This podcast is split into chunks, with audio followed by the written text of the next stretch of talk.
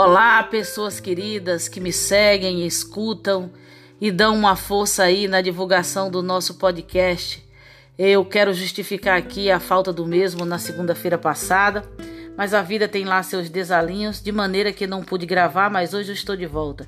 Recebi algumas mensagens de cobrança perguntando por que que não tinha. Isso é importante, é bom para mim, mas realmente na segunda-feira passada a gente teve aqui um problema de ordem pessoal, familiar, de maneira que eu não me senti com ânimo para essa gravação. E hoje mesmo assim a gente retoma aqui o nosso podcast, hoje dia 27 de janeiro, é, que marca, né, tem várias simbologias para o dia de hoje, mas eu quero destacar o Dia Internacional em Memória das Vítimas do Holocausto, que é celebrada internacionalmente hoje.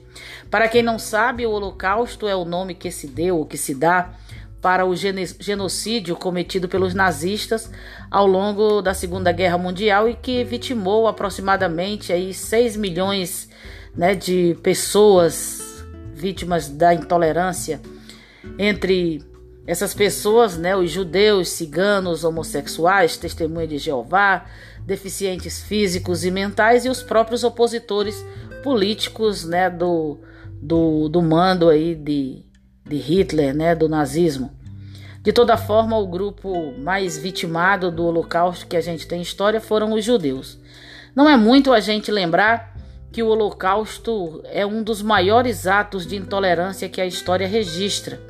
E também não é muito a gente lembrar e apelar para a gente estar atento que o Brasil vem numa crescência de intolerância, onde negros, pobres, LGBTIs, mulheres, opositores políticos têm sido vítimas diárias de um tipo de genocídio justificado basicamente na mesma intolerância do nazismo de Hitler. É, vale lembrar que, inclusive, muitas pessoas têm, inclusive, ostentado e defendido aí a suástica, que é o símbolo maior né, do, do, do, do nazismo. Então, nesse sentido, eu quero trazer aqui, hoje, na nossa ressaca poética, fragmentos de dois poemas meus que dialogam com essas intolerâncias brasileiras. Alguns versos estão em sextilhas e outros em décimas, já que ambos os poemas é, fazem parte de uma, de uma produção em cordel. Então eu, eu, eu, eu quero destacar aqui esses, esses dois poemas que refletem um pouco dessa nossa intolerância brasileira e dos nossos silêncios também diante dessas intolerâncias, né? Lembrar que assim como é, na Alemanha, né, tudo isso foi possível pelo silêncio e conivência de, de, uma, de uma massa de sociedade que concordava e aquelas que não concordavam também silenciavam diante das atrocidades de Hitler. Então eu, eu fiz esses dois poemas em momentos diferentes de alguma dessas realidades brasileiras que tem sido constante no nosso, no nosso cenário né, de vítimas de violências cometidas pelo Estado brasileiro e pela sociedade de modo geral, né, em seus silêncios. Então eu quero fazer aqui para você esses dois, esses dois fragmentos. E começo assim.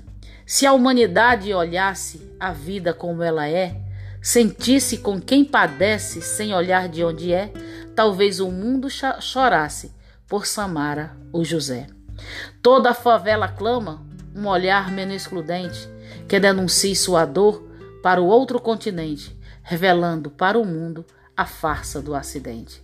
Ser negro, pobre e jovem traz na sina o desrespeito. O corpo ali no chão é vítima do preconceito, da mão que atira e depois vê que foi errado o conceito. O perfil no Facebook não se enche de clamor. A mídia faz vista grossa, não se escuta um rumor. Para aquele sangue que jorra, eu vejo um pouco de amor. O mundo todo racista fecha os olhos para não ver a favela massacrada, o escárnio a prover, mais de trezentos que tombam e não se ver na TV. Como pode conviver você que se diz cristão com tamanha violência e amor por seleção? A favela é nossa irmã, mostre a sua compaixão. Mesmo que vás à missa, Contemple o sangue jorrado, o prego no pé plantado, comungue com a premissa, o pedido de remissa na ação do Criador, mas não se importa com a dor dos que sofrem todo dia na mira da covardia, não passa de um usurpador.